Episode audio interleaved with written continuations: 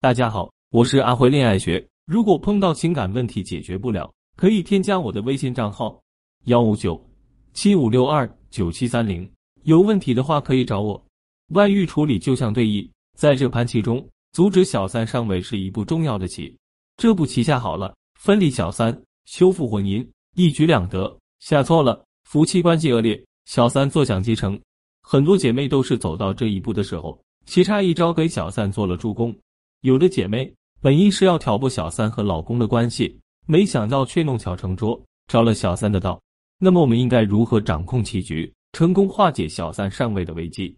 首先，我们得清楚，小三要上位，一般都会有这些套路：一、投其所好，与男人有共同语言；第三者欲与男人拉近距离，自然会投其所好，和男人有共同的兴趣爱好和语言，让男人对他充满好奇。二、时常赞美，给男人情绪价值。虚荣之心，人皆有之。对男人时常赞美，不仅满足了男人的虚荣人。还会让男人觉得这个女人更懂自己。三、温柔体贴，让男人欲罢不能。第三者知道婚姻的鸡零狗碎，让妻子和男人之间产生许多分歧。这时候，他的温柔体贴无疑是一杯蜜糖，抚慰男人在婚姻里支离破碎的心。四、楚楚可怜，让男人愧疚怜爱。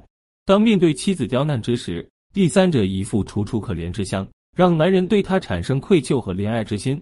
五、善解人意。让男人佩服至极。当妻子和男人因为自己闹得不可开交之时，他假装大方、善解人意，劝男人回归家庭，不要和妻子闹了。这时候的男人怎么可能丢下她？只会对他的大度佩服至极。当我们了解了第三者的这些套路时，我们自然就能看清他的歧路之下埋着什么样的雷。我们再一一拆解，小三的上位之路也就会遥遥无期了。面对小三的这些上位套路，妻子只需走好这三步棋。便可化解。第一步，外遇曝光初期，巧用男人的愧疚之心。但凡有点道德之心的男人，无论和妻子在婚姻中有什么样的矛盾，只要妻子没有原则性的错误，在外遇曝光的初期，男人对妻子的内心都是有愧疚心理的。这个时候，妻子千万不要得理不饶人，站在道德制高点，将男人像坨狗屎一样踩在脚下。想要出气、发泄情绪的方式有很多种。唯独贬低侮辱自己男人的方法一定不能用，除非你不想和他一起生活了。这个时候，妻子只需要客观表达自己的痛苦即可，不贬低、不辱骂、不指责。这样一来，男人对你愧疚加深，你再趁机对他提要求，他会答应的。比如这个时候，我们可以要求保全财产，签署婚内财产协议，让男人离婚。小三上位的成本增大，这样离婚对男人来讲就是一件成本非常大的事情。第二，学会对男人表示感激。讲过这样一个故事：有个农夫辛辛苦苦劳动了一天，晚饭时，他拿出一堆干草来款待同样劳动了一天的几个男人。愤怒的男人质问他是否发疯了。农夫回答道：“嘿，我怎么知道你们会在意呢？二十年来，我一直做饭给你们吃，你们从不吭声，也从没告诉我你们并不吃干草啊。”专家曾对离家出走的妇女做过细致的研究。结果发现，他们出走的主要原因竟然皆是没人领情。或许离家出走的男人也大概是一样的理由。虽然我们也经常心里感谢另一半所付出的辛劳，却没有人把心里的感激之情表达出来。虽是夫妻亲密无间，依然要懂得表达感激，感激他对家庭的付出，感激他对你的爱和关心。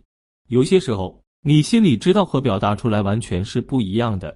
对爱意的表达，可以让你们的生活更加美好。也可以让你们的夫妻关系更加亲密。